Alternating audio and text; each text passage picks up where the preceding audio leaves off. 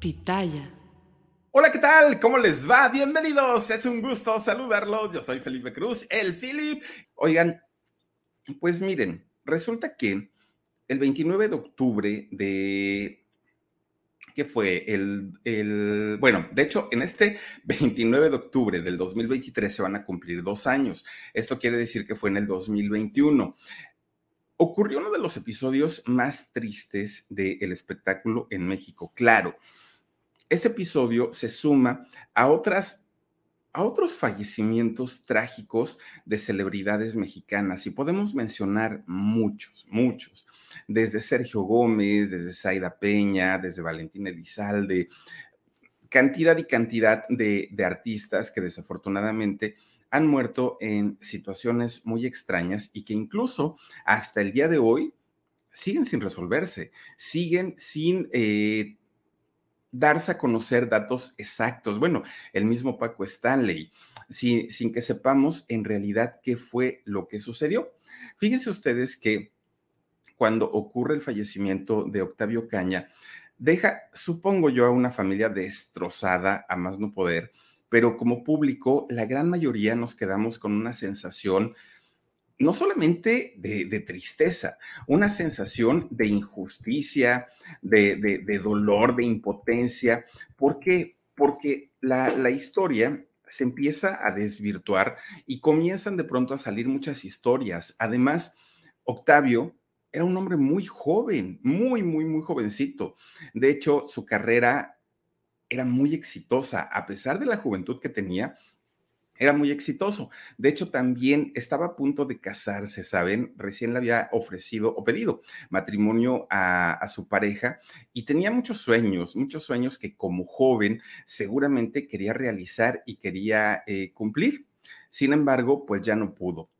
Tenía tan solo 22 años cuando de una manera tan absurda, de una manera tan tonta, le fue arrebatada su vida a este muchacho. La mayoría de, la gente en aquel momento comenzamos a decir, es que no se vale, es que es una injusticia, es que cómo es posible, pero cuando comienza a salir todo este tipo de material que vimos de, de Octavio, la gente se polarizó. Muchas personas decían, ah, ya ven, no era un angelito, ya ven, es que seguramente andaba en malos pasos. Ya ven, él se lo buscó por andar con, esas compañías. Y había gente que decía, ah, ah, aquí hay algo más allá, aquí hay algo mucho más extraño. Resulta que a este eh, personaje, la gran mayoría, la gran mayoría lo ubicamos por aquella serie de los vecinos, ¿no? Como Benito Rivers, este, o como Benito Rivers, ¿no? a este muchacho. Bueno, él, el, nombre real es Octavio eh, Augusto Pérez Ocaña. Ese es su nombre. Él nace, de hecho, fíjense nada más, yo, no sabía y me vine a enterar que nace un 7 de noviembre, igual que yo, solamente que él nace en 1998. Fíjense que, que, de alguna manera tiene algunas coincidencias. Nace un 7 de noviembre, eh, igual que su servidor, pero también el año en el que él eh, nace, resulta que por azares de la vida es una fecha importante para mí porque yo entro a trabajar a la radio en México. Ahora sí que pues, coincidencias de la vida, ¿no? Fíjense que si él todavía nos estuviera acompañando y tuviera vida, estaría por cumplir 25 años. Un muchacho, un, un niño prácticamente. Él es originario o fue originario de Villahermosa, Tabasco, en este lugar tan, tan, tan caluroso. Fíjense ustedes que a diferencia de muchos otros artistas de los que hemos hablado, Octavio no, no nace en una familia con carencias y que batalló para sacar a sus hijos. No, de hecho, Octavio nace en una familia con cierto poder adquisitivo eh, dentro de una familia en donde económicamente les iba muy bien. Y eso, pues gracias a que su papá, don Octavio Pérez, eh, allá en Villahermosa, en Tabasco, es un empresario, una persona pues que se dedica al, comercio en sí. No hay tanta información cuál es eh, el giro de don Octavio, pero se sabe que le va muy, muy, muy bien. Ahora, fíjense que él, pues casado, ¿no? Con, con una mujer ya desde hace eh, algunos años con doña Lucía Ocaña, que de hecho doña Lucía dedicada 100% al cuidado de su familia, al cuidado de sus hijos. De hecho, cuando Octavio nace en 1998, la familia Ocaña ya, ya eran papás ellos ya tenían dos hijos, bueno, de hecho, dos hijas, ellas gemelas, Ana Berta y Leticia, las hermanas mayores de, Octavio.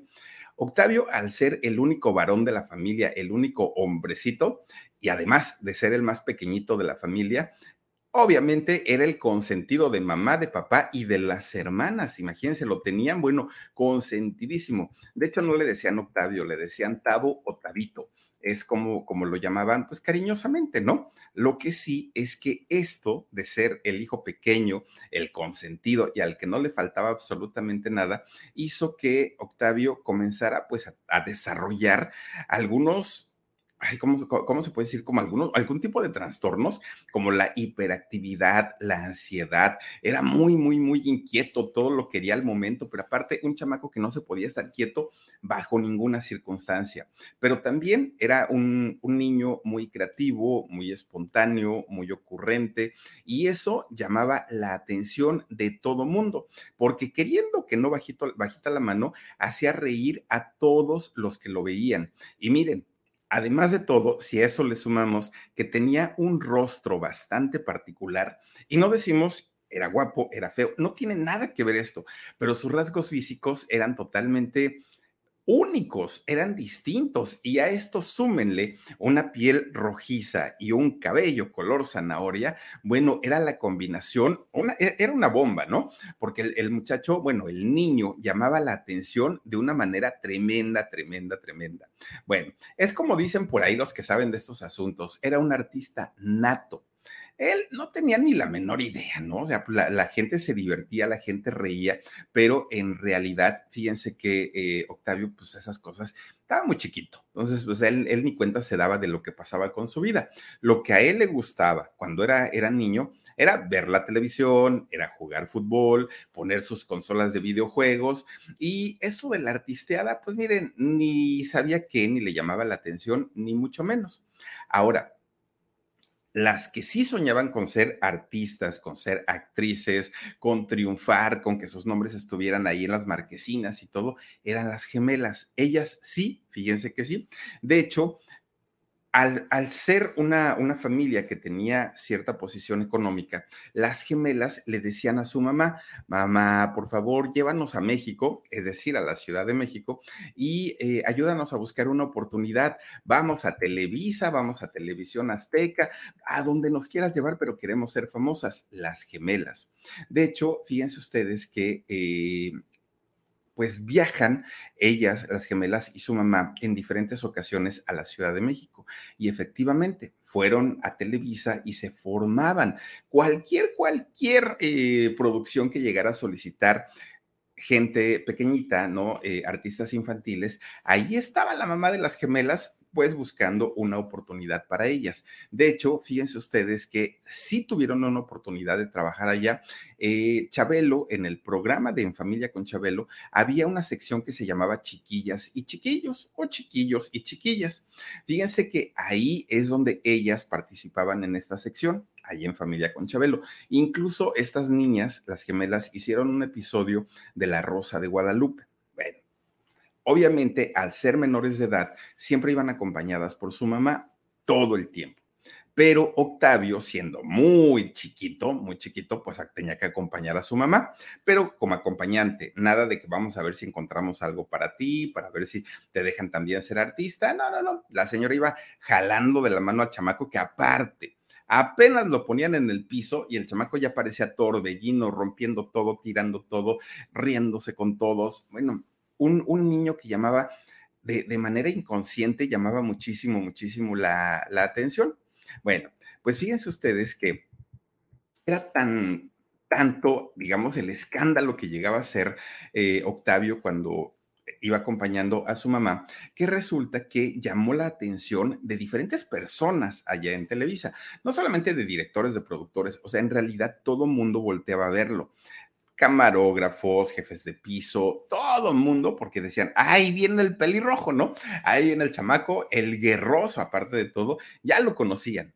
Y entonces, de repente, fíjense que hubo un grupo de escritores que eh, ellos escribían sketches, ¿no? Para diferentes programas. Entonces le dicen a doña Ana Lucía, a la mamá de, Octavio, oiga, no sea malita, deje a Tabito, pues que salga en algunos de los sketches, porque pues es, muy chistoso el chamaco. Entonces, pues lo puede hacer muy natural. Y él era de verdad muy chiquito, él era un apenas un niño. Y entonces, pues doña Ana Lucía, claro que dijo, por supuesto, si ya mis hijas están haciendo pues la Rosa de Guadalupe, si ya están trabajando en Televisa, ¿por qué no el chamaco? Miren, a Octavio ni le preguntaron, oye niño, ¿quieres convertirte en actor? ¿Te gustaría? Nada, nada, nada, nada. la mamá simplemente decidió por Octavio y ella dijo, pues que sí, que el niño se convirtiera en, en actor sin, sin consultarlo, ¿no? Octavio hacía berrinches y decía que no.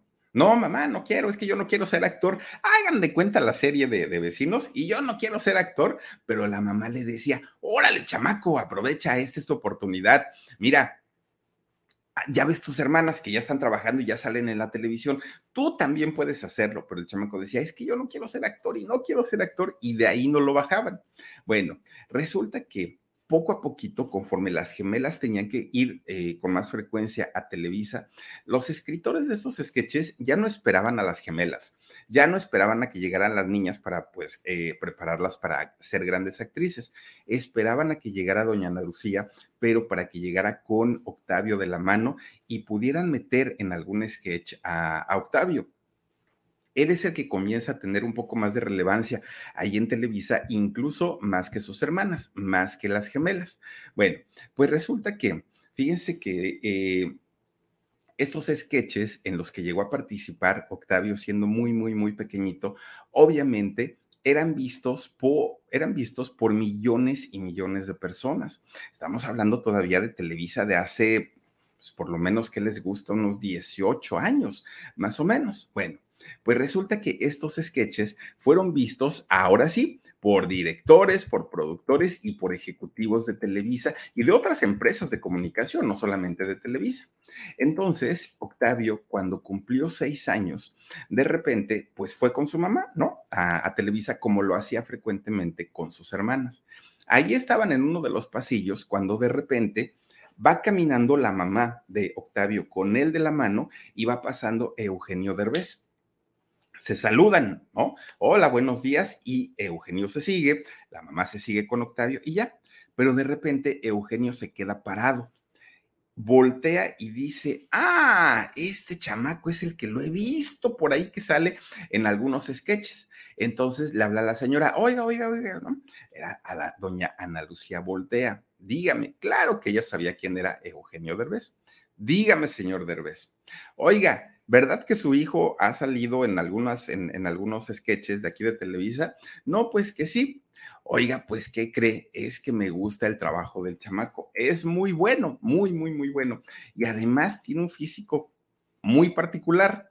Este chamaco, ahorita que me le quede viendo, como que encaja para un personaje de un proyecto que estoy haciendo. Todavía no lo arranco, pero pues lo estoy planeando apenas. Le gustaría que su hijo participara con un personaje en una de mis series, bueno, ah, todavía Eugenio le dijo, piénselo. No, pues ¿qué lo va a pensar doña Ana Luisa? Dijo inmediatamente, sí, señor Derbez, ¿no? Sí, pero miren, Octavio desde el piso, así con su estatura chiquito, chiquito, volteaba para arriba pues para ver a los grandes, ¿no? Y pues muy inteligente, que era Octavio, muy, muy, muy inteligente. Entonces, imagínense ustedes que mientras los adultos estaban pues prácticamente negociando el futuro de Octavio, Octavio sin pensarlo, sin pensarlo, lo primero que dijo, ah, pero yo no quiero ser actor. ¿No? Y entonces Eugenio voltea y se, ríe, ¿no? Se carcajea, porque Octavio lo hizo de una manera natural, espontánea, lo dijo de una manera tan chistosa y dijo, eso es lo que quiero. Eso es lo que necesito para mi serie. Así tal cual, chamaco, quiero que seas de esta manera. Bueno, Eugenio le dice a, la señora Ana Lucía, deme su teléfono y este, yo le digo a mi secretaria para que se comunique con usted. Sí, señor Eugenio, lo que usted diga se van, ¿no? Doña eh, Ana Luisa, y se va junto con su, con su hijo, con Octavio. resulta que tienen que viajar de nuevo para allá, para, para su, su, casa, ¿no? Para Tabasco, en Villahermosa. Llegan con, con su papá y fíjense que eh, la señora le dice a su esposo, oye viejo, fíjate que además de las gemelas que ya están en la televisión y todo, y que le cuenta todo lo de Eugenio Derbez. Y otra vez, Octavio desde el piso, viendo cómo la mamá muy emocionada le contaba a su papá, ¿no? Lo, lo que había pasado ahí en Televisa. Y entonces Octavio cruza los brazos, imagínense lo chiquito, ¿no? Al chamaco, y nomás oyendo lo que los papás platicaban, ¿no? Y pues aparte la señora diciendo, y lo voy a llevar, y luego vestuario, y hay que cortarle ese cabello que ya lo tiene bien largo, y le compramos ropa. Bueno, ellos haciendo planes de todo. Y Octavio así, con los brazos cruzados, a ver, a ver a qué hora terminan, ¿no? De hablar. Cuando terminaron, le dice, pero papá, yo no quiero ser actor. Bueno, al señor le dio también mucha risa y entonces le dice, mira, Octavio, ven tantito. A ti te gustan los videojuegos, ¿verdad? No, pues que sí. ¿Te gusta el fútbol? No, pues que sí. ¿Te gustaría cuando seas grande tener novia? No, pues que sí. ¿A dónde la llevarías? No, pues al cine y acá y allá y todo. Bueno, si tú te conviertes en actor, le dijo su papá, vas a poder comprar todo eso todo, todo, todo lo, todo lo que te puedas imaginar, te lo vas a poder comprar sin mayor problema, porque dicen que los actores pues ganan su, su buen dinerito, balones de fútbol, todo lo que quieras, todo lo que habías soñado en la vida, lo vas a poder comprar. Y entonces allá la carita de Octavio cambió porque dijo, ah, pues entonces creo que no es tan malo ser actor. En esas estaban cuando la secretaria de Eugenio Derbez le llama y les da la cita para que vayan a hacer el, casting, porque hasta eso no es que le dieran el, personaje ya directo, ¿no? Entonces le habla y lo cita en, en cierta fecha para que llegaran a Televisa. Bueno, llegan a Televisa y resulta que no era el único aspirante para ese personaje se dan cuenta que ese mismo día habían citado a una cantidad tremenda de chamaquitos que eran aspirantes para hacer el personaje de Benito Rivers, ¿no? Muchos de ellos pero eh, Octavio tenía, digamos que tenía un plus, que era que ya Eugenio lo había visto, a Eugenio le había gustado y obviamente cuando hace Octavio su, casting y se regresan, Eugenio comienza a ver todos los, los niños que habían ido, pero él ya le había echado el ojo en realidad a Octavio. Bueno, obviamente pues se, se queda, ¿no? Con este personaje. Un 10 de julio del año 2005, esta serie inicia en la televisión mexicana, la serie de vecinos. Bueno, mucho, mucho, mucho influyó eh, el éxito que tuvo en el elenco, en el soporte que tenía actoral. Oigan, un Moisés, Moisés Suárez, una Marilyn Villanueva, este, Macaria, eh, Paul Ortín, todos estos personajes, Lalo España, todos ellos claro que le daban un soporte muy bueno a toda la historia, pero en cuanto sale Benito Rivers en esta serie, se ganó el corazón de mucha gente. Las niñas lo amaron. los padres decían, ay, yo quisiera tener un hijo como ese chamaco, así de canijo, así de diablillo, ¿no? Las señoras, bueno, también, o sea, lo veían como tierno, lo veían como dulce y, y se veían reflejadas en el trato, ¿no? Hacia, hacia los hijos. Bueno, obviamente este muchachito, Octavio Caña, fue catapultado a la fama de la noche a la mañana. De ser un completo desconocido, no pasó por un proceso de irlo conociendo poco a poco. Sale en la serie, y bueno, que además la serie, respaldada por Eugenio Derbez, se va al cielo. La serie se comienza a vender en diferentes lugares, en diferentes países, y miren, pues claro que todos estos personajes, además de ganar muy bien, se fueron también al cielo. Ahora, sus hermanas, las, las gemelas, las que querían ser artistas, pues se sintieron tan opacadas por, por su hermano que dijeron, uy, no, pues cuándo vamos a poder llegar a ser lo que hizo pues ya a estas alturas Octavio. Fíjense que ellas dejaron de buscar oportunidades en la televisión, apoyaron a Octavio, ahora él como el artista de la familia, y ellas comenzaron a estudiar, ¿no? Ya, finalmente digo, hoy son mujeres eh, casadas, ya tienen hijos, ya llevan otro tipo de vida, pero hasta ahí llegó la carrera de las gemelas porque Octavio pues había llevado todo, todo, todo, todo. Él era el artista de la familia, sí o sí este programa de, vecinos cada que salía un capítulo en la televisión, era como confirmar que en realidad eh, este muchacho era parte fundamental y era parte muy, muy, muy importante de esta serie, de la serie de vecinos. Fíjense ustedes que tal como ocurría en la vida real, que Benito o eh, Octavio no quería actuar, que los papás fueron los que le insistieron, en la serie era lo mismo, exactamente. Ya ven ustedes que en, la serie su papá, el Frankie, don, César Bono, lo obligaba, ¿no? Que don César Bono siempre contaba su, su experiencia de la única película que hizo el pobre, ¿no? Ahí en la serie. Y resulta pues que siempre buscaba oportunidades como actor para su hijo. Era la misma historia, nada más que ahora pues de una manera cómica.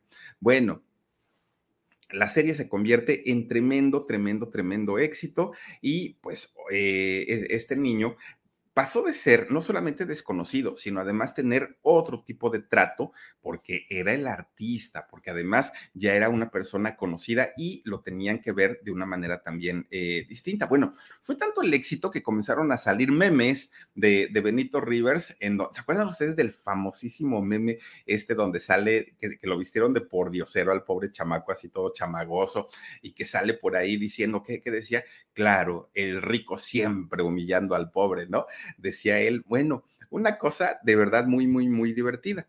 Pues resulta ustedes, pues resulta, fíjense nada más que él eh, llegó a hacer grandes amistades ahí en la serie. De hecho, él se llevaba bien con todos, con todos, con todos. Miren, ahí está cuando, cuando lo vistieron de por diosero. Él se llevaba bien con todos, pero fíjense que con César Bono, que él hacía el personaje de su padre en esta serie, alcanzaron a tener una amistad tremenda, tremenda. O sea, de hecho, decía César Bono que si él hubiera tenido la oportunidad de que Octavio eh, hubiera sido su hijo en la vida real, hubiera sido muy feliz porque llegó a quererlo tanto, tanto como a un hijo, a un hijo este, biológico. Bueno, fíjense que tanta fama que llegó a tener este muchacho, la tuvo que aprovechar y se tenía que aprovechar porque no se sabía si en un futuro pues el público iba a seguir respaldándolo.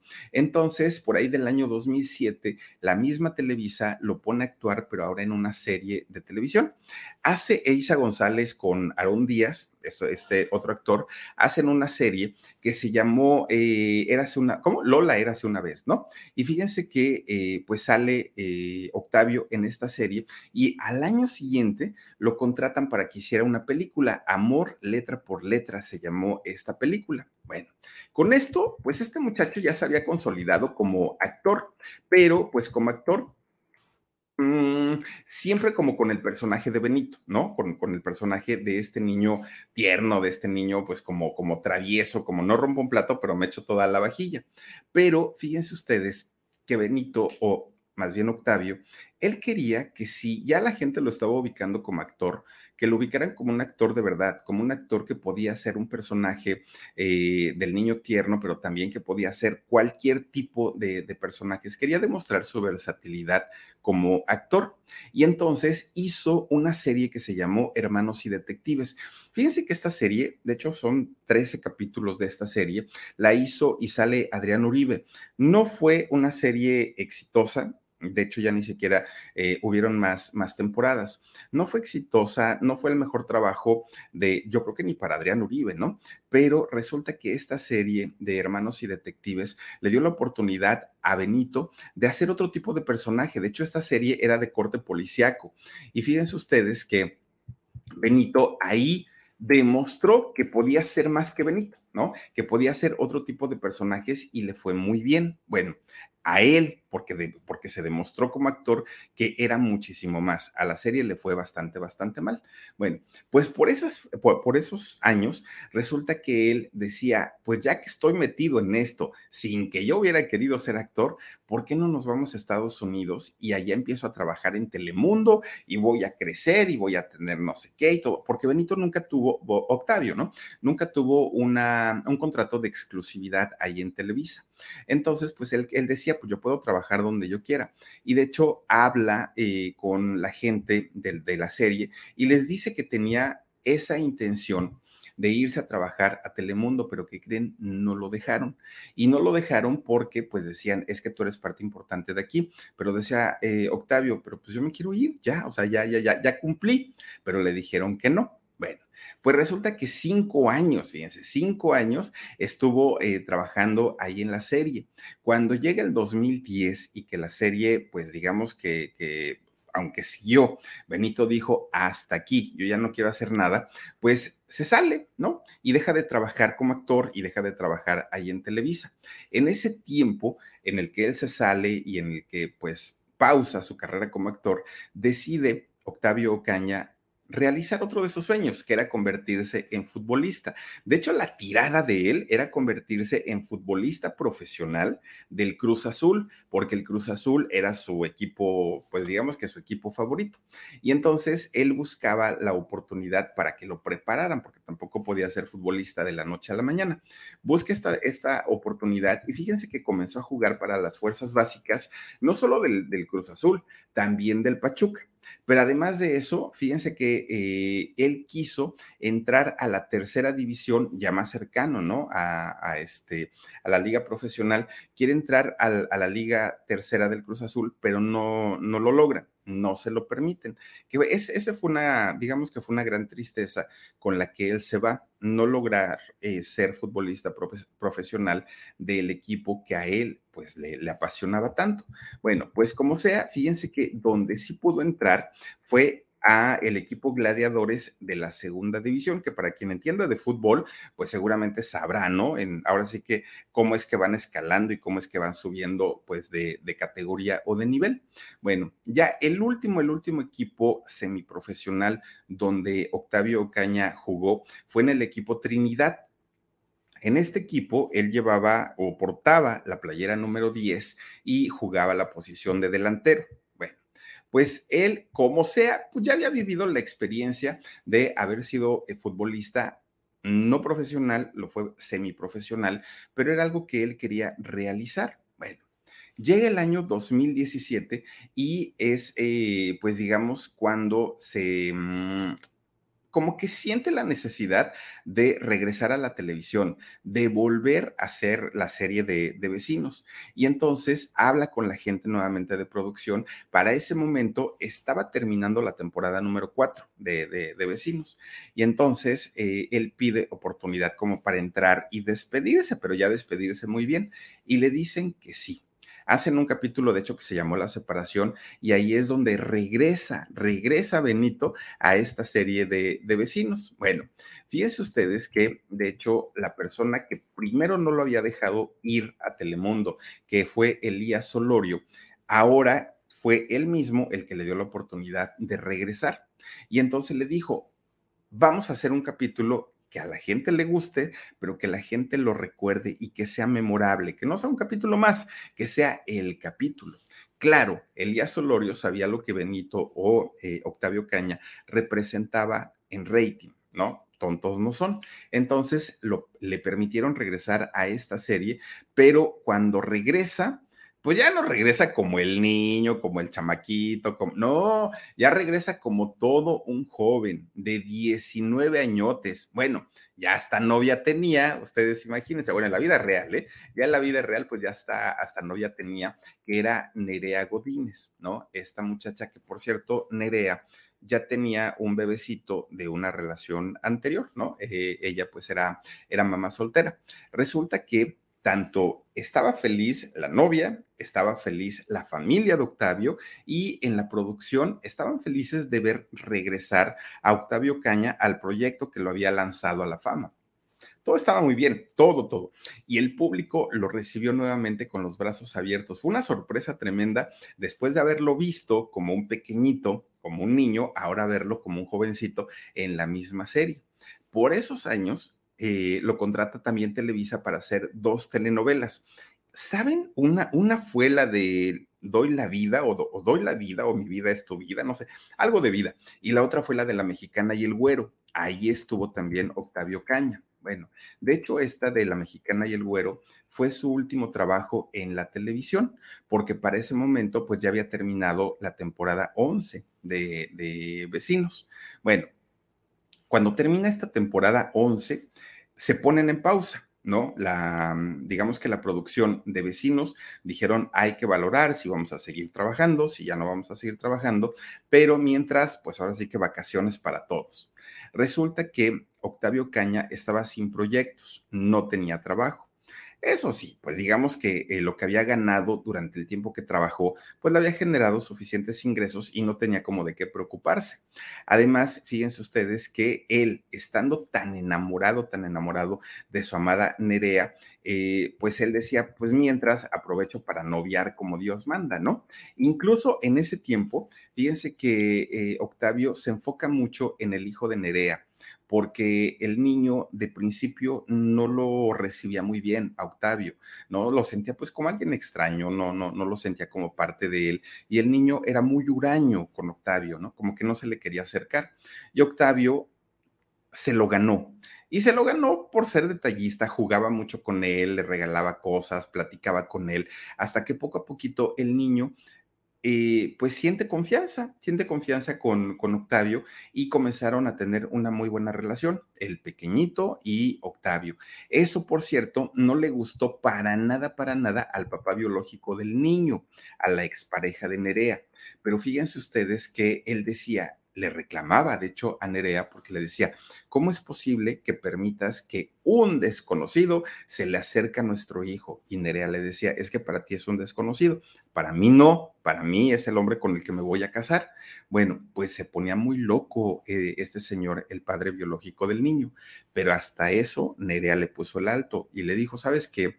Cuando yo me embaracé, tú viste, tú te fuiste, te, ahora sí que te, fugaste, no quisiste responsabilidades, no quisiste estar conmigo, ni quisiste estar con el niño. Ahora que te vienes a espantar de que le, le, conseguí un sustituto, ¿no? Un reemplazo. Y esto, fíjense que hacía que la familia de Octavio, el mismo Octavio, pues como que vieran con muy buenos ojos a Nerea, porque decían, ah, qué padre que le dé lugar a, este Octavio, qué padre que le contestó así aquel personaje que la había abandonado, ¿no? Bueno, se llevaban también el Benito, o, o más bien Octavio y Nerea, que no dudó en formalizar su relación y se comprometió en matrimonio con Nerea. Fíjense nada más. Era, era muy, muy, muy buena su relación, además entre las familias, la familia de Nerea con la familia de Octavio y ellos dos, ¿no? Se llevaban bastante, bastante bien. Para aquel momento, toda la familia de Octavio, que eran sus hermanas y sus padres, ya vivían allá en Villahermosa, ellos ya se habían regresado y Octavio se había quedado a vivir en la Ciudad de México, obviamente pues por el, por el trabajo, ¿no? Que, que tenía. Bueno, pues miren, sus hermanas para ese momento ya tenían pareja, ya tenían novios y los novios de, sus hermanas se llevaban muy bien con Octavio, ¿no? De hecho parecían hermanos, ni siquiera parecían este, cuñados. Todo parecía ir de maravilla en, la vida de Octavio. Era una, una eh, vida que tenía mucho futuro, una vida que vislumbraba a tener un éxito, porque pues este muchacho había trabajado desde muy pequeño. Imagínense la importancia que llegó a tener Octavio en, en aquellos años cuando era chiquito, que en un comercial, en un promocional que hizo Televisa para Navidad y para Año Nuevo, ¿se acuerdan que juntó a casi todo su elenco, casi a todo el elenco de, Televisa? Y es Octavio Caña quien comienza a cantar eh, este, tema de Mecano de un año más, en la puerta del sol, como el año que fue, otra vez el champán y las uvas y el alquitrán. Y es Octavio, el, el primerito que sale de todo Televisa, de todo. ¿Por qué lo pusieron hasta el principio y después metieron a todo el elenco? Pues por el peso que tenía y que llegó a tener. Miren, ahí se acuerdan ustedes de ese comercial. Bueno, todo marchaba de maravilla, de maravilla en la vida de Octavio. Lo que no sabía es que su vida iba a cambiar. E iba a cambiar no para bien. Las cosas se iban a poner bastante, bastante mal. Miren, todo comienza un lunes 29 de octubre del año 2021. ¿Y cómo es que cambió todo esto? Bueno, pues resulta que cuando Octavio y sus dos hermanas crecen, hacen su vida. Octavio se va a vivir a la Ciudad de México. Eh, sus hermanas con sus parejas, los padres de, Octavio deciden que era el momento de retomar su matrimonio y comenzar a viajar, algo que no habían podido hacer para cuidar a sus hijos. Entonces viajaban constantemente, de hecho viajaban mucho para México, no sé si lo sigan haciendo, pero viajaban mucho para conocer diferentes lugares y aprovechar para sus negocios también. Entonces los señores pues estaban como muy metidos en lo de los viajes. Resulta que ese 29 de octubre los papás estaban recién llegando de uno de esos viajes allá a Villahermosa, Tabasco. Entonces, en la mañana de ese 29 de octubre, Octavio les habla por teléfono, ¿no? Para preguntar si ya habían llegado, si habían llegado bien, si les había ido bien en su viaje, que todo estuviera tranquilo, ¿no? Y fíjense que la, la mamá le dijo, sí, hijo, todo está muy bien, muchas gracias, cuídate tú, a ti cómo te ha ido. No, pues que está muy bien, mamá, todo tranquilísimo. Y entonces Octavio le dice, ay, por cierto, hoy este, voy a ir a, a Cuautitlán Izcalli. Cuautitlán Izcalli es un municipio del Estado de México, ¿no? De, de, muy cercano, de hecho, en las periferias de la Ciudad de México. Resulta que, según lo que Octavio le dijo a su mamá, es que dos amigos de él lo habían invitado a tomar unos pulques allá en, en Cuautitlán Izcalli. Resulta que estos amigos era un hombre que trabajaba como mecánico y otro de ellos era un sastre. Todavía don Octavio, que estaba escuchando la llamada, el papá de, Octavio Caña, le dijo, hijo, ten cuidado porque vas a ir a una zona que es peligrosa. Y Octavio le dijo, sí, no, no te preocupes, papá. De hecho, voy un rato nada más, no me puedo quedar mucho tiempo porque en la tarde tengo una fiesta con Erea. Entonces, no, no te preocupes, ¿no? Yo, yo regreso todo. Bueno, de hecho, fíjense ustedes que ya después de que ocurre todo y pasa, pasa el tiempo, la mamá de, Octavio Caña, ella comentó que eh, Octavio tenía contratados dos escoltas. Híjole, pues esa parte, no sé, o sea, pues Octavio yo creo que era muy jovencito, no sé si era necesario, ¿no? Eh, que, que tuviera escoltas no lo sé, pero bueno, la señora dijo que tenía contratados dos escoltas, pero que ese día eh, Octavio les había dado el día y les había dicho, voy a salir, pero no quiero que me acompañen. Y que todavía uno de ellos, de los escoltas, le dijo, mira, si no quieres que vayamos los dos, no importa, pero por lo menos que vaya uno, tú decide quién. Y Octavio les dijo, no, no, no, no, ustedes vayan a hacer sus cosas, a mí déjenme hacer las mías y ya nos vemos por aquí mañana. De hecho, si quieren trabajar, les dijo Octavio, mejor váyanse para la casa, cuiden a la señora y cuiden al niño. La señora refiriéndose a Nerea y al niño o a su hijo refiriéndose pues al, al hijo de Nerea, ¿no? Bueno, pues resulta que transcurre todo el día. Ya en la noche, resulta que eh, alguien marca para Villahermosa, Tabasco. Contesta Roberto. ¿Quién era Roberto o quién es Roberto? Roberto es eh, el cuñado de Octavio Ocaña. Ese alguien que llama por teléfono esa noche a eh, Villahermosa, Tabasco, hasta el día de hoy no se sabe quién fue, ¿no? Por lo menos la familia no lo sabe. Y le dijo a Roberto, urge que te vayas a Barrientos porque tu cuñado tuvo un percance. Eso le dice la voz que le habló desde la Ciudad de México. Y entonces Roberto, a quien le apodan, por cierto, Betuco, pues lo primero que piensa es Barrientos, en Barrientos está el penal de Barrientos, eh, lo más seguro pues es que a este chamaco, a Octavio, lo hayan detenido, a lo mejor se le pasaron las copas y pues lo fueron a meter ahí a, Barrientos, ¿no? Está recluido ahí en el penal. Bueno, pues resulta que como esta voz le había advertido que era urgente que se desplazara eh, este Roberto hacia Barrientos, eso hizo. Entonces, Roberto se desplaza, llega allá al penal de Barrientos y entonces pide información oigan, me hablaron y me dijeron que esto, que mi cuñado, ¿cómo se llama su cuñado? No, pues Octavio Ocaña. A ver, empiezan a buscar. Oiga, pues no nos aparece en la lista de detenidos. No, aquí no está. Entonces, pues hay que, hay que checar. Comienzan a, a buscar en las listas y resulta, pues que así en frío y en seco le dicen, ah, no, no, no, no, es que no está en la lista de detenidos porque su cuñado está muerto. O sea, imagínense nada más para el cuñado. O sea, perdón, ¿qué me está diciendo? Sí, este muchachito está muerto. O sea, no, o sea, ya no, no, no, no está detenido, no está aquí. Bueno, obviamente Roberto se lo comunica a su esposa, a Ana Berta, la hermana de, de Octavio. Ella, pues nada más imagínense, bueno, se quería volver loca esta pobre mujer. Le preocupaba cómo se lo vamos a decir a mis papás, decía, ¿no? Ana Berta no le puedo yo hablar a mi mamá y a mi papá y decirle, ¿saben qué? Pues acaba de suceder esto. Pero tenían que hacerlo. Entonces resulta que Ana Berta les habla por teléfono y eh, les dice pues que ya estaban en la Ciudad de México, que ya habían ido a Barrientos y que efectivamente Octavio había tenido un percance y que estaba en el hospital. Eso es lo que, lo que deciden eh, decirles para que ellos, los papás, no se preocuparan. Ana Berta cuelga la llamada y hasta ahí queda. Pero resulta que por ahí de las 11 de la noche, un amigo de, la familia, de la familia Ocaña, les llama por teléfono allá a los papás eh, en Villahermosa, Tabasco.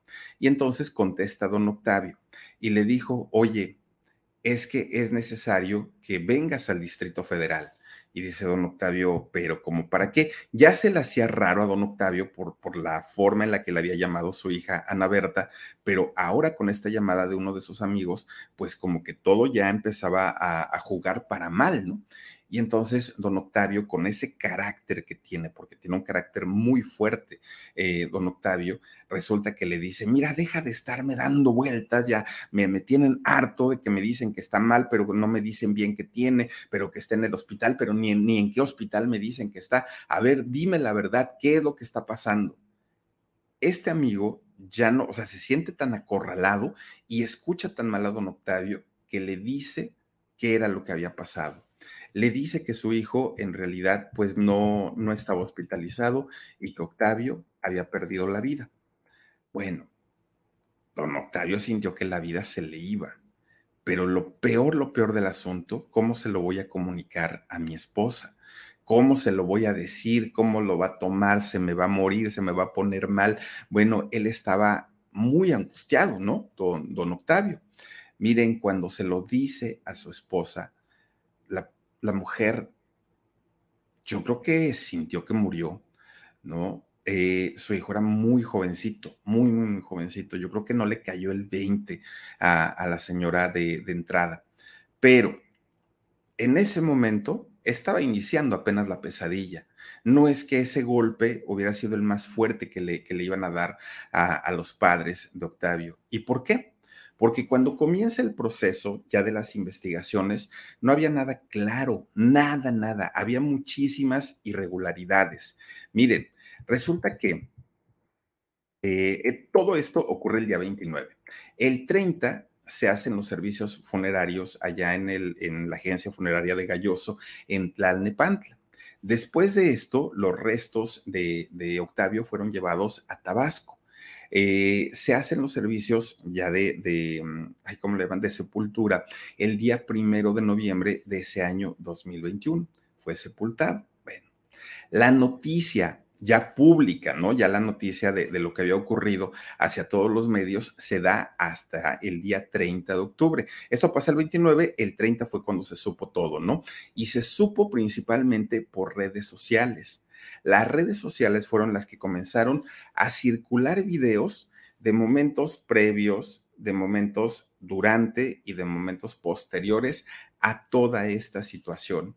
miren, muchos de estos eh, videos fueron subidos por personas que iban pasando, ¿no? Por, por esta autopista y de pronto, pues vieron que había un alboroto, frenan los carros, van pasando despacito y comienzan a tomar videos.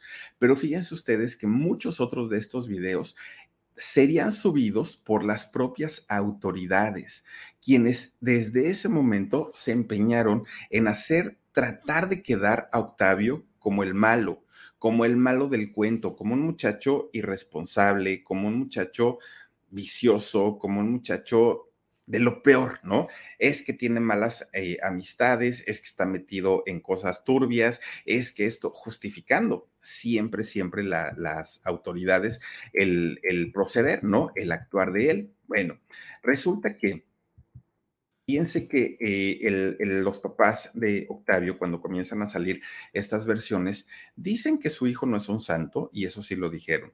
Es que Octavio no es un santo, es un joven, Y como joven, pues creo que está en la edad en la que quiere experimentar y quiere conocer.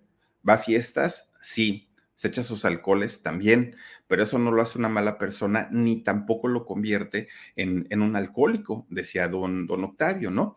Pero eh, la policía, fíjense que saca su primer informe y en este informe dicen que la, en la camioneta donde iba Octavio habían encontrado alcohol y marihuana.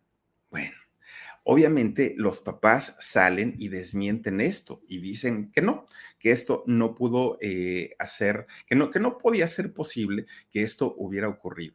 Ahora, digamos que la, la versión más aceptada de, de, lo que ocurrió ese 29 de octubre del 2021 es que resulta que Octavio iba circulando por ahí de las 5 de la tarde junto con sus dos amigos, tanto el muchacho que trabajaba como mecánico como el sastre, iban por la autopista Chamapa Lechería, que esta autopista justamente queda en la parte norte de, de, de la Ciudad de México, hacia el norte, y ya pertenece al Estado de México. De repente, ya ven que hacen operativos. En estos operativos resulta que unos policías municipales les marcan un alto y les marcan un alto para hacer un tipo de revisión, se supone, y eso fue lo que argumentaron en aquel momento. Pero, según la versión que estos policías dijeron, es que el conductor, es decir, Octavio, no se detuvo y por el contrario aceleró la camioneta para no ser detenido. Esto hace que comience una persecución entre la policía y la camioneta donde iba eh, viajando Octavio con sus dos acompañantes. Uno de los eh, policías se asoma por la ventana y comienza a disparar, pero además quien iba conduciendo la, la camioneta de la policía resulta que empieza a hacer maniobras de tal manera que se le cerraba a la, camioneta de, Octavio, hacen que descontrole eh, su, camioneta y se impacte contra los coches que iban eh, adelante. Bueno, esto según lo contó la, policía, ¿no? Que había, así es como había ocurrido, así había, así había sido. Y que como Octavio llevaba una arma, una pistola en sus manos, una pistola calibre 380, al momento que Octavio choca contra los coches que iban enfrente de él, activa él mismo esta arma, se dispara y en ese momento pierde la vida. Esta versión, bueno, yo creo que ni la policía se la creyó, ¿no? O sea, pues, pues, pues imagínense, así como que, ay, no, pues es que nosotros somos acá la, la, ley, la autoridad y pues el, el muchacho fue el que en todo momento la regó. Bueno, no solamente el público no creyó esta versión, la familia de Octavio dijeron que no. De entrada, eh, don Octavio padre dijo, la pistola y la droga fueron sembradas en la camioneta de mi hijo. Y esto causó gran indignación entre todo el público que dijeron, no puede ser. Desafortunadamente para quienes vivimos en México, la policía desde hace muchos, muchos años se ha ganado una mala fama terrible, terrible, que si hoy nos dicen que los policías hacen esto y esto y esto y esto, lo podemos creer, porque desafortunadamente no tenemos una policía que se caracterice precisamente por ser una buena policía. Entonces la gente se indigna muchísimo porque decían, ¿cómo es posible que le hayan sembrado un arma y además le hayan sembrado drogas y todo?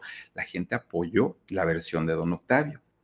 Pero todo se hizo un revoltijo porque resulta que de entrada el peritaje que determinó qué, era lo que había ocurrido salió en cuestión de horas. En cuestión de horas, la policía ya había resuelto lo que había ocurrido, lo que había sucedido. Y resulta que nadie era culpable, nadie, nadie. Los dos acompañantes que iban con Octavio se fueron y se fueron porque la policía dijo, no, pues es que aquí no hay delito que perseguir, pero tampoco hay policías implicados, ¿eh? Tampoco digo, si estamos dejando ir a los acompañantes, a los amigos de Octavio, no nos vayan a empezar a decir al ratito que por qué no detenemos, detenemos a los policías. Bueno, en menos de lo que canta un gallo, sale don Octavio y dice, pues, ¿qué creen? Que, pues, la verdad de las verdades, pues sí, mi hijo tenía una arma, pero pues eso no quiere decir que se iba a estar disparando solo, eso no quiere decir, pues, que era un mal muchacho, eso. Aquí el asunto es, ¿por qué mintió? ¿Por qué mintió don Octavio diciendo que su hijo no usaba un arma cuando en realidad sí la usaba? En ese momento la opinión de la gente se divide y mucha gente cree en la versión de don Octavio y de la familia, pero mucha gente también comienza a decir entonces si hay algo raro y si hay algo turbio en, en toda esa situación. Resulta que en cuestión de, minutos comienzan a circular cada vez más videos, más videos en donde de una manera muy desagradable, muy, muy, muy desagradable, muestran a Octavio segundos previos a su fallecimiento. Algo, algo muy doloroso, muy doloroso no solamente para él que lo estaba viviendo, sino para la familia. Bueno, para nosotros que no somos familia, fue muy doloroso ver a este muchacho en esas condiciones, lleno de sangre, eh, mal, muy mal, muy mal. Y esos videos salieron a la luz pública. Salen a la luz pública imágenes posteriores a la muerte de Octavio, ya con un arma eh, pues en, en, su pecho. Una cosa verdaderamente desagradable, muy, muy, muy desagradable. Y lo peor del asunto, oigan, cuando sacan este video de Octavio en, en, la morgue, fue yo creo que el colmo. Eso de verdad es no tener abuela, sacarlo sin ropa y, y de una manera lastimosa, ventajosa. Fue muy, muy, muy fuerte y por eso les decía yo que para la mamá eh, apenas empezaba la pesadilla, porque yo creo que el dolor que ella vivió al saber la noticia del fallecimiento de su hijo fue muy fuerte, pero posteriormente ver estas, eh, estas imágenes, si es que las vio o estos videos, y que ojalá que no, debieron haberla puesto en una situación muy difícil, muy, muy, muy complicada. Bueno, la, la policía en todo momento justificó el proceder, en todo momento justificó el que eh, pues hubieran actuado de esta manera. Pero fíjense ustedes que cuando comienzan a salir videos que eran como más eh, personales de Octavio, en algunas ocasiones fumando, en algunas ocasiones tomando, en algunas ocasiones echando cotorreo, bailando con sus cuates, se supo que esos videos estaban en el teléfono personal de, de Octavio pero también supimos que hubo una mujer policía que al día de hoy ni siquiera sabemos el nombre, ni siquiera sabemos quién es, aunque hay video de eso, de esta mujer que se quedó con una cadena de oro de Octavio y le robó su teléfono celular. Y de este teléfono estuvieron sacando videos que posteriormente estuvieron subiendo a redes sociales. ¿Con qué intención? Para hacer quedar mal a Octavio y decir, ahí está ¿Ya lo vieron? Ahí está embriagándose. ¿Ya lo vieron? Ahí está baile y baile. Y ya vieron que sus amigos tienen cara como de malandrines. Y ya vieron que esto siempre como tratando de hacer quedar mal a Octavio. Una, una situación muy parecida a lo que ocurrió con Devani.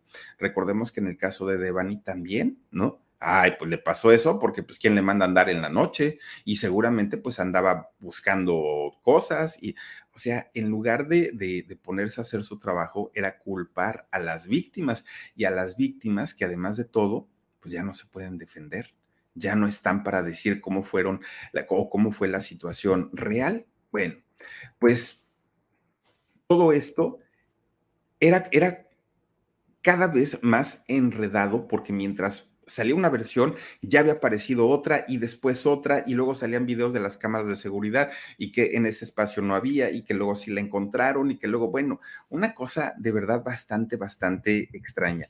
¿Qué fue lo que obligaron las autoridades a que hiciera la familia Ocaña? A que ellos, en su afán de buscar justicia y de querer conocer qué era lo que había pasado con su hijo, con sus propios medios, con sus propios recursos, han pagado investigaciones, peritajes, abogados, todo lo que sea para demostrar qué fue lo que ocurrió. digamos que la teoría que tiene la familia Ocaña es que su hijo pues no murió de una manera natural, que o que de una manera accidental, más bien que la policía es quien le quitó la vida deliberadamente a su hijo por alguna razón. Ahora, de todo esto que han tratado de hacer los familiares, ya hay resultados. Dentro de los resultados que han tenido es que uno de los policías, que de hecho fue el que iba disparando sobre la camioneta de, Octavio, de nombre Leopoldo Leopoldo N., pues él ya está detenido. Fíjense que él, em, en, que fue en septiembre del año pasado, este señor Leopoldo fue vinculado, fue, fue eh, capturado, fue vinculado y eh, su proceso pues es llevado por homicidio y abuso de autoridad. Además, fíjense ustedes que en los peritajes independientes, no en los de la fiscalía, sino en, los peritajes independientes, dicen que en realidad Octavio no murió dentro de la camioneta, que en realidad Octavio fue sacado de la camioneta, golpeado y ejecutado en el pavimento. Eso es lo que dicen los peritajes independientes, no los de, los, eh, los de la fiscalía, que además los acompañantes fueron torturados para que no dijeran absolutamente nada, que están bajo amenaza. Además, fíjense que contrario a lo que dijeron en, ese momento las autoridades, pues Octavio de acuerdo a las pruebas y a los peritajes que se le hicieron, él nunca había accionado o disparado un arma. Bueno, de todos los policías, que fueron muchos los que estuvieron ahí en ese momento y en ese operativo, hasta el momento solo estaba detenido este señor, pero resulta que ya hay otro responsable. Pero cuando comienzan a, pues digamos, a salir más historias y más verdades de este caso, muchos de los policías dijeron, ahí nos vemos, renuncio a la corporación y no me vuelven a ver. Entre ellos está Gerardo, otro de los policías que es prófugo y que sigue, sigue eh, siendo buscado hasta el día de hoy. Fíjense ustedes que eh, este, este fallecimiento de Octavio Caña en su momento había sido eh, clasificado como homicidio culposo. ¿No? Ahora está clasificado como homicidio doloso. Y esto, pues, abre la posibilidad de que comience, miren, ahí está este señor, ¿no? Que se supone es policía y no estaba para servir a la ciudadanía. Bueno, resulta que ya reclasificado el, digamos que el cargo que se tiene o el delito, pues hay más posibilidades de que esto se siga investigando y llegue a un buen término y llegue finalmente a conocerse la verdad de qué fue lo que ocurrió y por qué lo hicieron y por qué lo hicieron con esa hazaña, por qué lo hicieron de, de esa manera. Y que sepamos en realidad qué fue lo que ocurrió con este muchacho de apenas 22 años haya sido lo que haya sido, haya sido lo que haya ocurrido, nada va a devolver a Octavio a la vida. Eso es un hecho. Pero tampoco se vale que las cosas queden impunes. Sea lo que sea, se debe conocer para que no se repita sea lo que sea, porque miren, a final de cuentas hay una familia incompleta, hay una familia lastimada, hay una familia a la que no se le ha dicho la verdad y creo yo que si es justo que se, que se haga y que se conozca qué fue lo que pasó con este muchacho, independientemente a las contradicciones en las que la misma familia también ha incurrido. Creo yo que se tendría que retomar prácticamente desde el inicio toda esta situación y que lo esclarezcan, porque simplemente para las autoridades es el hecho de decir carpetazo, ¿no? El asunto que viene y pues ya, ¿no? El asunto que sigue y pues esto ya se quedó en el olvido y creo que no, porque esta historia se repite todos los días. En este caso, porque fue un actor conocido, porque fue alguien mediático, pero estas historias a mucha gente que pues vivimos en el anonimato, oigan, pasan y pasan y pasan y las autoridades no hacen absolutamente nada. Hoy por hoy, cada que vemos una patrulla ya corremos, en lugar de sentirnos seguros, en lugar de sentirnos protegidos, corremos y Miren, no es que todos los policías sean malos, no. Habrá quien hace su trabajo por convicción, por devoción, por gusto, por pasión y, felicidades para ellos desafortunadamente para nosotros son los menos. Los menos y los más son aquellos que entran a estas corporaciones para poder hacer sus fechorías sin mayor problema, para que, para que eh, se puedan escudar detrás de su placa, detrás de su arma, puedan intimidar, puedan hacer cuantas cosas se les den la gana y a final de cuentas, pues nosotros que caminamos por la calle desarmados, pues estamos vulnerables tanto por la delincuencia y ahora resulta que también por quienes se supone que nos tienen que cuidar. Y mucha gente dirá, a lo mejor hablas por desconocimiento, Pero si es así, pues entonces que nos aclaren qué fue lo que sucedió, porque a eso se presta cuando las mismas autoridades no dan una razón y no dan una solución. ¿no? A que se, comiencen las especulaciones. Y especulaciones, en este caso, se han dado muchísimas, muchísimas, muchísimas. No hay nada más una, hay muchas teorías. Ahorita les, les, les conté, digamos, las más aceptadas en este caso, pero como no hay una determinación tal cual, pues nos quedamos a medias, ¿no? Entonces, el día que se señalen a los verdaderos culpables y se digan los motivos que los llevaron a causarle este daño terrible a la familia y al propio Octavio, quizá en ese momento se pueda tener confianza en las autoridades. Antes es complicado, muy, muy, muy complicado, pero pues bueno, así son las cosas y en este caso de, de, Octavio, pues terrible que a sus cortos 22 años y con una carrera que prometía ser una carrera muy exitosa, haya perdido la vida. Pero bueno, pues ahí está la historia de Octavio Ocaña, prácticamente a dos años de este suceso terrible que terminó por quitarle la vida 29 de octubre del 2021. En fin, pues oigan, vamos a saludar Ay, Dios mío. Ah, y quienes nos acompañan, dice Luis Santiago Mojica. Buenas noches, Philip. Aquí saludándote desde cabina de radio, desde los, desde los Tuxtlas en Veracruz. Ojalá puedas contestar mi mensaje que te envié en tu Messenger para una invitación. Omar, saluditos. Ay, Luis, con todo gusto, con todo cariño. Gracias, cachetito. Sí, Philip. Dice, todos son especulaciones porque no hay pruebas, no, no hay respuestas. Exacto. Exactamente. Guadalupe Antonio Gutiérrez dice, triste la corta vida de Octavio, mi Philip. Y caray, qué fuerte. Carmen eh, Goldwyn, gracias, gracias Carmen, muchas gracias por tu super stick. Body Fine Maris, 1377 arroba gmail.com, Mesoterapia Maris. Dice, Felipito, te amo mucho. Gracias, gracias, gracias, Mesoterapia. Te mando un beso. Princesita Sofía, saluditos, Philip. Hola, princesita. Gracias por acompañarnos. También está por acá. Elizabeth García dice: dejen su valioso like, hermanitas. Gracias, Elizabeth. Sí, por favor, háganlo, háganlo. También está con nosotros Kenia Velázquez. Dice: qué pena la muerte de Octavio, con toda una vida por delante es que a los 22 años, independientemente si era actor, si era famoso o no era famoso, con 22 años yo creo que tenía todo, todo, todo, todo. Pero pues mire.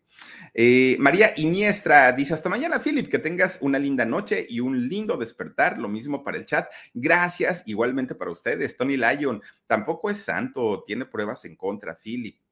Es lo que les digo. Sí, o sea, miren, tampoco es que nadie en la vida, nadie, ni, ni, puede ser santo, ni somos diablos. O sea, todos tenemos esa combinación, mitad y mitad, pero lo que no se vale es que de pronto digan, ah, eso le pasó porque andaba metido en esto y esto y esto y esto y esto y esto. Porque tampoco se vale, porque tampoco nos consta. Entonces, creo yo que ahí la cosa es decir, ok, lo, como lo dijeron sus papás, sí, tomaba, se echaba sus tragos, se iba de fiesta, también se iba de fiesta, pero eso no lo hacía mala persona. Y aunque lo hubiera sido, tampoco se merecía que lo hubieran quitado la vida de esa manera. Gap de la Selva, dice Philip, eh, a el hijo de una amiga lo detuvieron en Galerías Atizapán. Estaba parado recién bajo, recién bajo un amigo y lo golpearon, sembraron droga y vaciaron sus tarjetas y aún así pedían 50 mil todavía. No, no, no, no, no. No, es que estas cosas de verdad ya no pueden pasar. Frida Gómez Domínguez. Hola, mi querido Philip. Saluditos desde mi bello Acapulco. Gracias, Frida. Regina Becerril Huerta dice: Pues sí, muchas dudas en este caso de Ocaña y muy joven. Este muchacho, Dios lo tenga en gloria. Ojalá que sí. Eh, Blanca López, Philip, te queremos. Gracias, Blanquita. Te mando un beso también. Muchísimas gracias. Y por último, a Gap de la Selva dice: Si es un peligro aquí en el Estado de México, dice la policía en muchos lugares. Y no solo en México, en muchos lugares del mundo seguramente.